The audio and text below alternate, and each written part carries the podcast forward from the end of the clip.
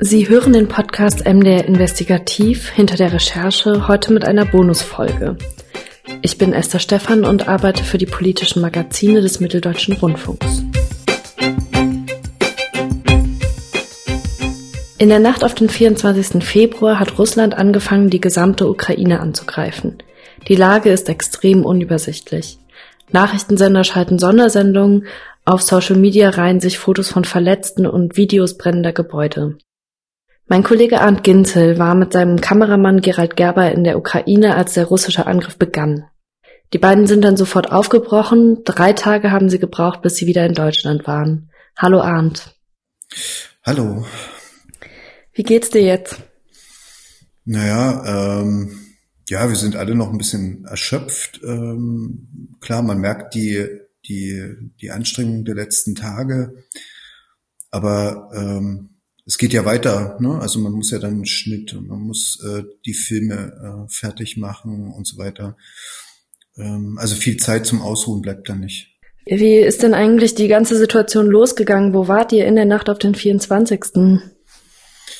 In der Nacht auf den 24. Also jetzt mal, wir waren ja, wir waren ja schon quasi eine Woche dort gewesen. Ne? Ähm, wir sind sozusagen eine Woche vorher mit dem Flugzeug in die Ukraine geflogen, noch alles ganz gewöhnlich. Ne? Also wenn ich jetzt auch die Bilder hier im Schnitt sehe, am Flughafen hat man ein Taxi, ähm, die Stadt ist intakt, also und nichts äh, lässt eigentlich ahnen, ähm, dass so etwas über dieses Land und über diese Menschen hereinbrechen könnte. Ne? Und auf um auf deine Frage zu antworten, wo ich jetzt in der Nacht war oder an dem Tag da vom 23. auf den 24. Nach vielen hin und her waren wir dann wieder im Donbass gewesen. Ähm, wir sind am 23. haben wir gedreht in einer, äh, ja, in einer, in einem Ort nahe, nahe der äh, Frontlinie zur Ostukraine. Und darüber wolltet ihr da auch berichten, deswegen seid ihr hin. Genau, wir, wir hatten, okay. wir waren für den MDR dann dort gewesen, ganz normal, nicht? Äh, Stimmungsbilder, äh, wie ist die Situation und so weiter.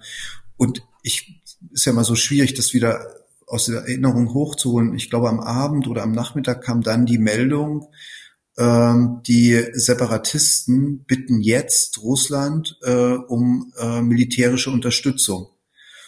Und in dem Augenblick, als ich davon erfuhr, war für mich klar, es ist jetzt wirklich nur noch eine Frage der Zeit, bis etwas passiert. Ähm, und meine Hoffnung war eigentlich, dass wir noch den darauffolgenden Tag haben werden, um weiterzudrehen. Wir hatten bereits Termine vereinbart und so weiter. Und dann bekamen wir, ich sage jetzt mal so gegen 5.20 Uhr etwa, bekam ich dann aus Leipzig. In der Nacht? Früh, am, am 24. Okay. 5 Uhr mhm. 20 etwa ein Anruf aus, aus Leipzig, ey, ähm, die Offensive hat begonnen äh, und in dem Moment hörte ich auch schon die erste Detonation, bin dann äh, rüber ins Nach in Nachbarraum von meinem Kollegen, habe gesagt, du Gerald, wir müssen los. Ne? Und dann gab es noch so ein bisschen Diskussion, können wir vielleicht nicht doch bleiben? Ähm, lassen uns von den äh, russischen Soldaten quasi in Anführungsstrichen überrollen, können vielleicht noch hinter der Linie äh, drehen, aber es war klar, dass das kommt überhaupt nicht in Frage, das ist zu riskant und äh, unser Hotel lag unmittelbar an, äh, am Bahnhof, das war ein, ne, das ist ein interessanter, militärisch interessanter Punkt, der gerne auch äh, unter Beschuss genommen wird, so dass wir gesagt haben, wir müssen sofort weg. Okay, ihr wart euch da auch dann sofort einig. Wir waren uns dann einig, äh, ne, es kam dann ein Taxifahrer, der, glaube ich, noch gar nicht verstanden hat, was da los ist, weil es, die Stadt war ja noch tot. Ne? Der kam an, äh, ne, hat sich eher so ein bisschen amüsiert über, über den Stress, den wir dort gemacht haben. Und ähm, dann brauchten wir noch ein bisschen Bargeld, waren am Automaten, da kam auch kein Geld mehr raus. Ne? Also die, äh, das war die Bargeldauszahlung war da gestoppt. Und der hat uns dann, der Taxifahrer hat uns dann 170 Kilometer erstmal rausgebracht aus der Ostukraine, also aus der unmittelbaren Gefahrenzone. Und dann sahen wir aber auch schon auf der Fahrt dahin, also raus aus dem Gebiet, da bilden sich lange Schlangen an Bankschaltern, an Lebensmittelgeschäften. Ähm, an der Tankstelle reichen die, werden die Schlangen immer länger und es war klar, hier kommt was äh, ganz Gefährliches und dann trafen aber auch schon die Meldungen bei uns ein, dass auch Kiew unter Beschuss liegt äh, ähm, und auch andere Städte wie äh, Mariupol, die Stadt, in der wir noch vor ein paar Tagen davor waren und gedreht haben. Ja, der hat euch dann 170 Kilometer dort rausgefahren. Es war dann früher Morgen, nehme ich an. Wo wart ihr dann? Wie seid ihr dann von dort aus weiter? Ja, das war in der Tat ein total, total großes Problem für uns weiterzukommen. Ne? Der Taxifahrer bekam dann von seinem Chef einen Anruf. Der hat gesagt, hier, äh, komm zurück, ich will nicht noch ein Auto verlieren. Ähm, und dann standen wir da mit der ganzen Technik, mit den ganzen, äh, ja, mit unseren eigenen Sachen ähm, und wussten natürlich auch nicht mehr so richtig, wie es jetzt weitergeht. Und glücklicherweise gab es dann noch einen Taxifahrer, der bereit war, für sehr viel Geld uns äh, weiterzufahren. Unser erstes Ziel war Kiew, weil wir wiederum über unsere Kontakte und die Leute, die sich sozusagen von Leipzig aus um uns kümmerten, äh, die Information hatten, Journalisten wären über Kiew äh, äh, die, die, die evakuieren dort. So, ne? Also ähm, da werden Leute über einen Kollegen von der Deutschen Welle, der hat, glaube ich, 20 Leute rausgebracht.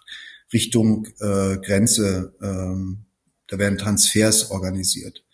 Und wir seien erstmal in Kiew, obwohl dort quasi früh Raketen einschlugen und auch am Tag immer mal was war, aber insgesamt sicherer als irgendwo umherirrend, äh, wo niemand so richtig weiß, ähm, wo dort in dem Moment und in diesem Chaos, was dort herrschte, äh, äh die Frontlinien verlaufen.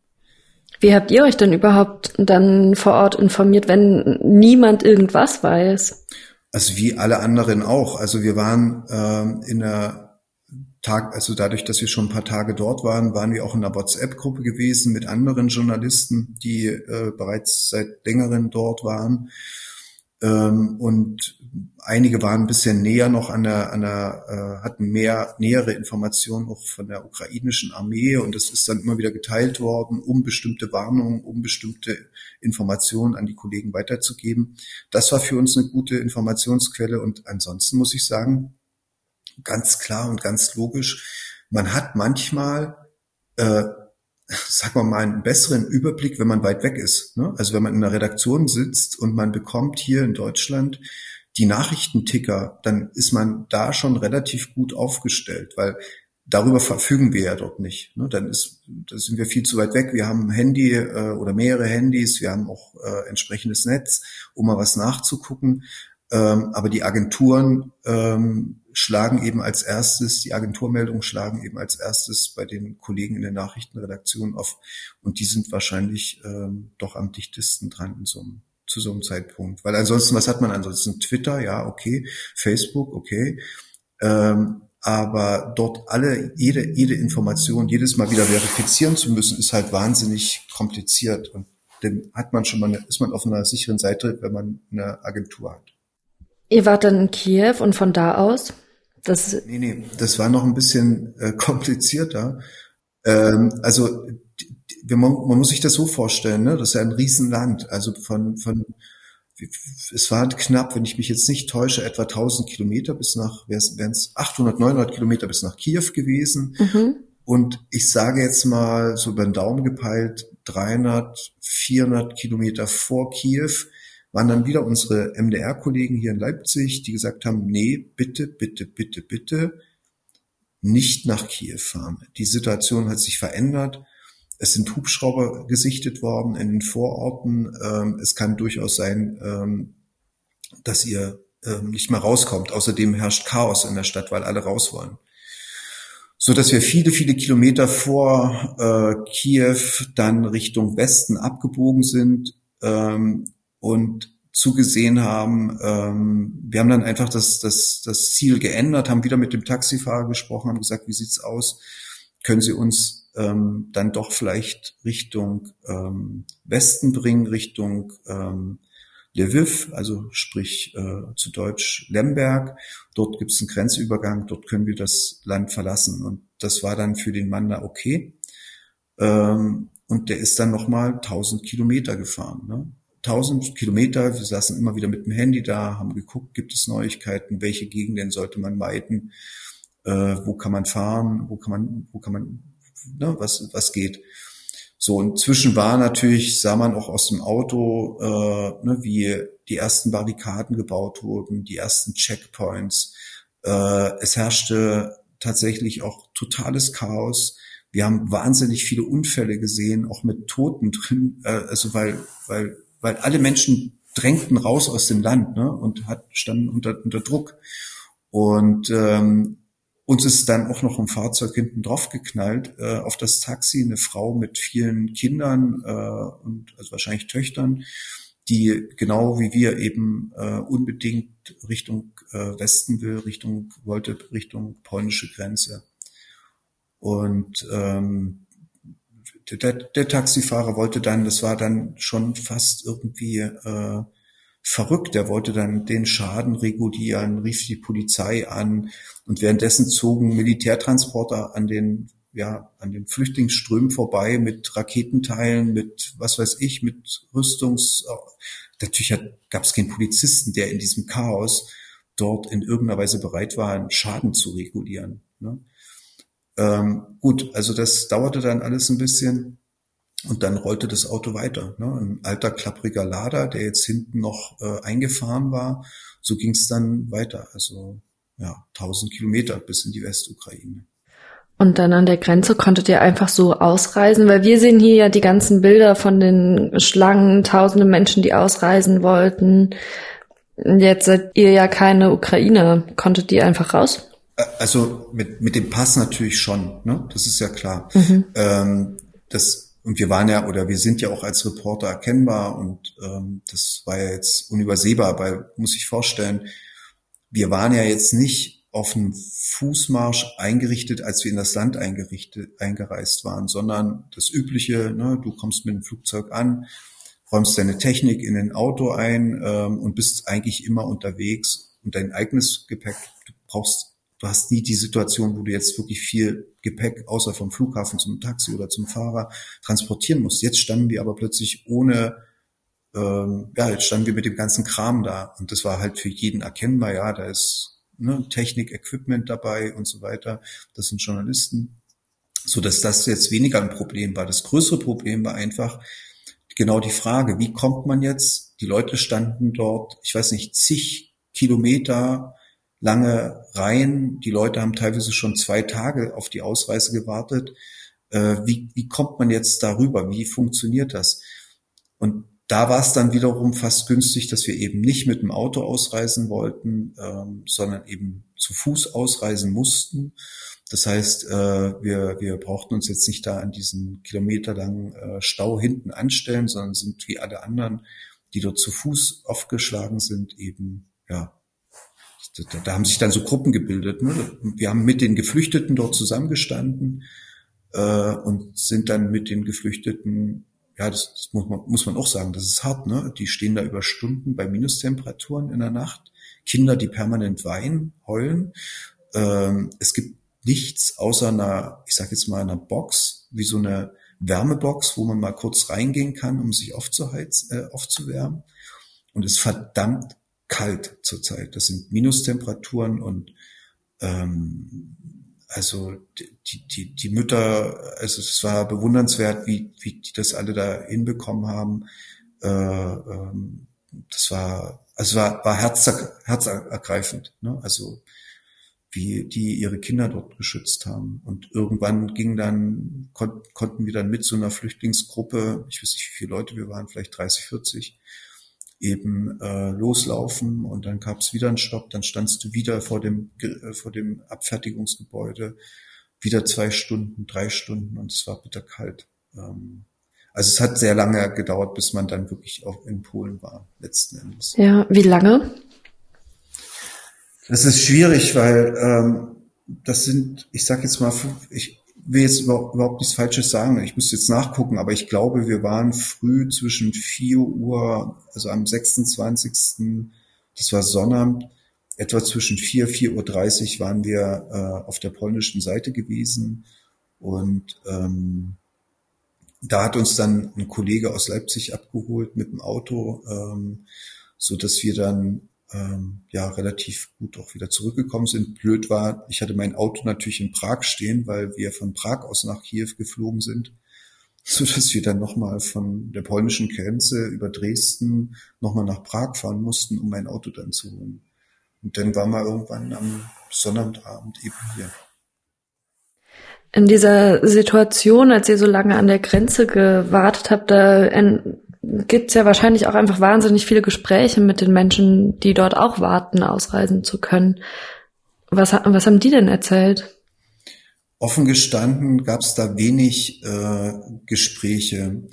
Es, es ist wirklich so, ähm, ich weiß gar nicht, wie man das erklären soll.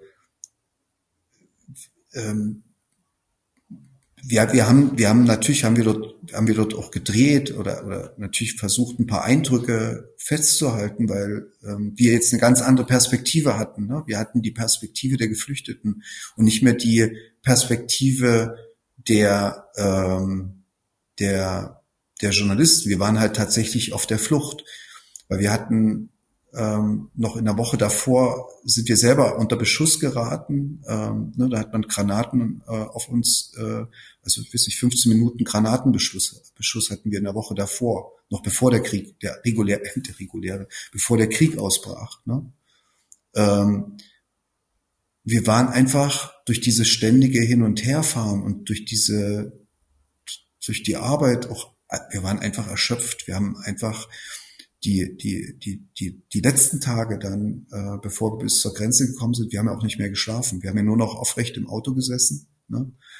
Es gab, wir haben auch nichts mehr gegessen, weil der Fahrer unbedingt raus, der wollte uns rausbringen dort. Ne? Ähm, der hat kaum noch äh, gehalten. Ähm, wir waren eigentlich völlig, völlig am Ende, ne, als wir dann dort waren.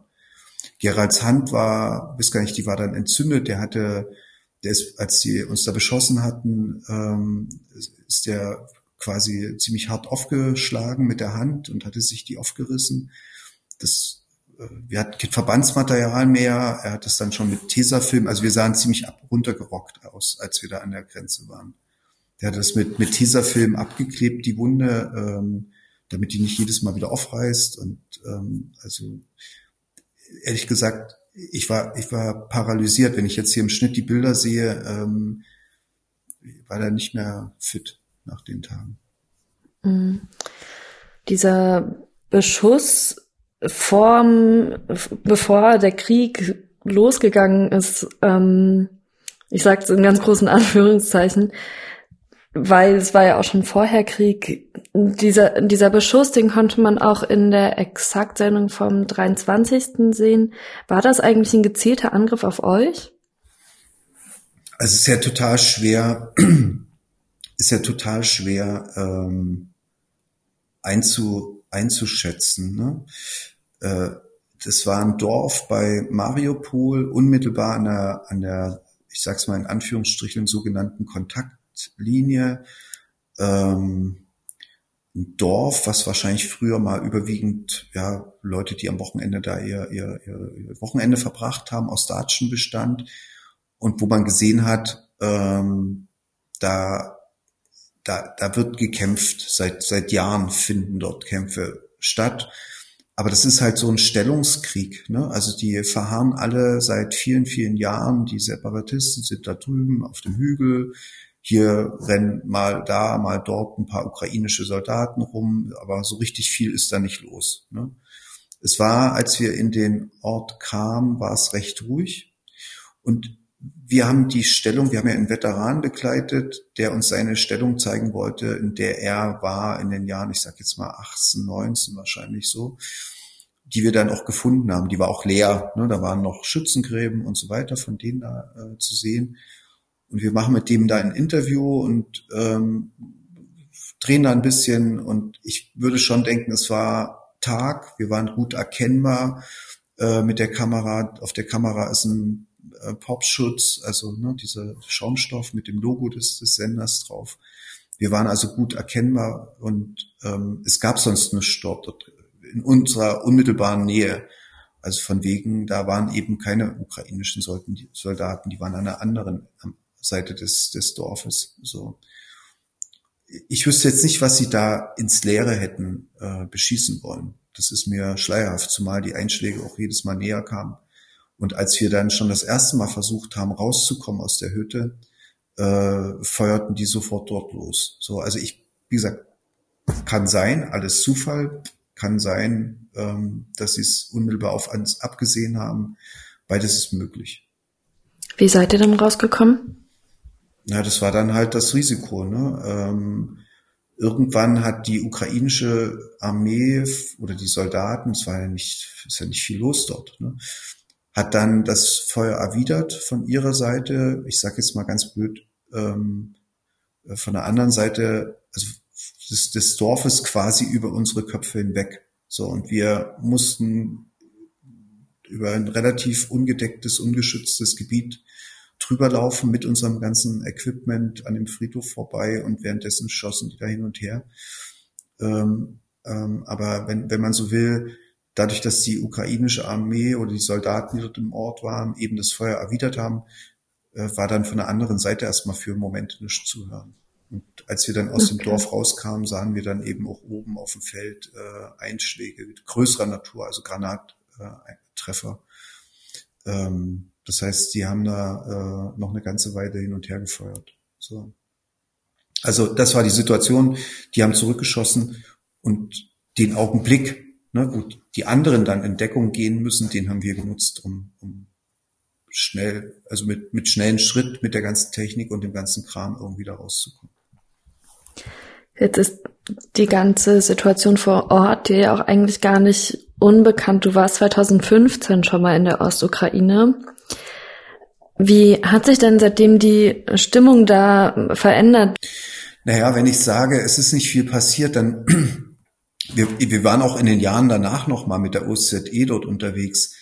Mit es ist da nicht so viel passiert, meint eher, es gab keine großen Verschiebungen mehr von von Gelände. Ne? Also es gibt gab eine Geländegewinne mehr, weder für die eine noch für die andere Seite. Und es herrschte ja im Prinzip auch eigentlich ähm, das Minsker Abkommen. Das heißt, es gab eine, hätte eigentlich eine Waffenruhe geben müssen äh, und an die sich jede Seite zu halten hatte, aber dem war eben nicht so. Ne? Also ähm, es gab immer mal Scharmützel und immer mal äh, Schießereien an den und das kon konnte man ja alles auch in den Tagesberichten der OSZE nachlesen, was da so alles passierte, auch in den Jahren davor.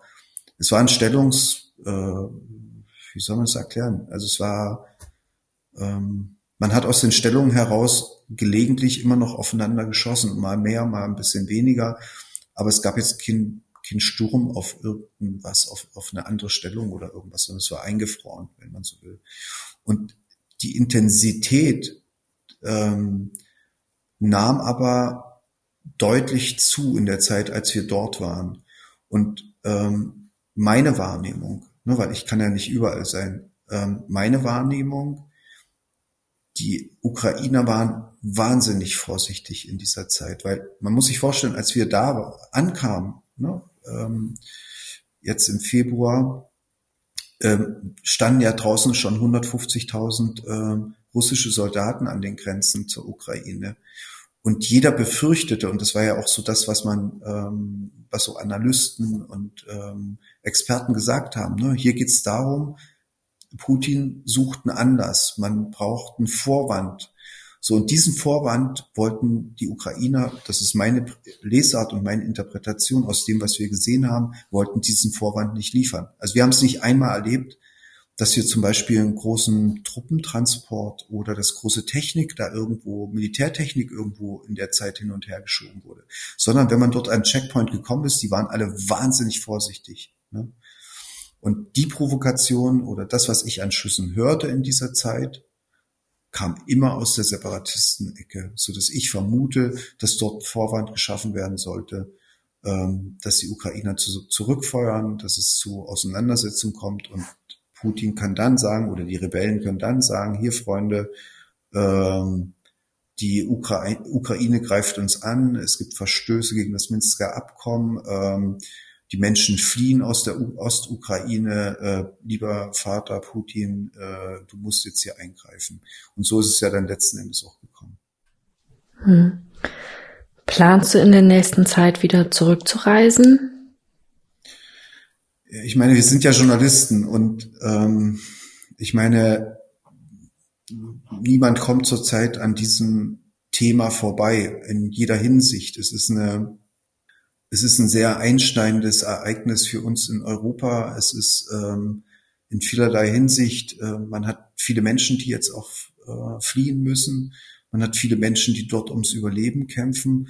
Und ich glaube, wir sollten auf keinen Fall uns an diese Bilder, die dort im Augenblick zu sehen sind, gewöhnen. Wir sollten auch nicht äh, einfach zur Tagesordnung übergehen, sondern ich glaube, wir müssen weiter darüber berichten. Ähm, wir müssen dranbleiben, was für mich bedeutet, ja natürlich, sobald es möglich ist und äh, es wieder geht und wir auch wieder fit sind und so weiter, äh, denke ich, werden wir auch ähm, auf welche Art und Weise auch immer äh, wieder darüber was machen. Und wenn es sein muss, dann werden wir natürlich auch wieder hinfahren.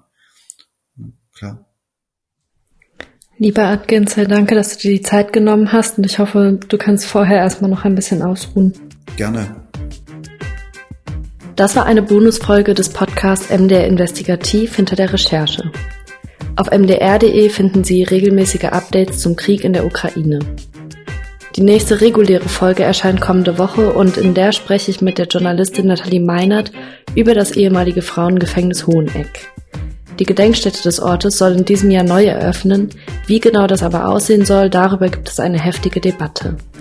Falls Sie bis dahin mit uns in Kontakt treten wollen, dann können Sie das sehr gerne tun. Sie erreichen uns per E-Mail unter investigativ.mdr.de. Bleiben Sie gesund und bis zum nächsten Mal.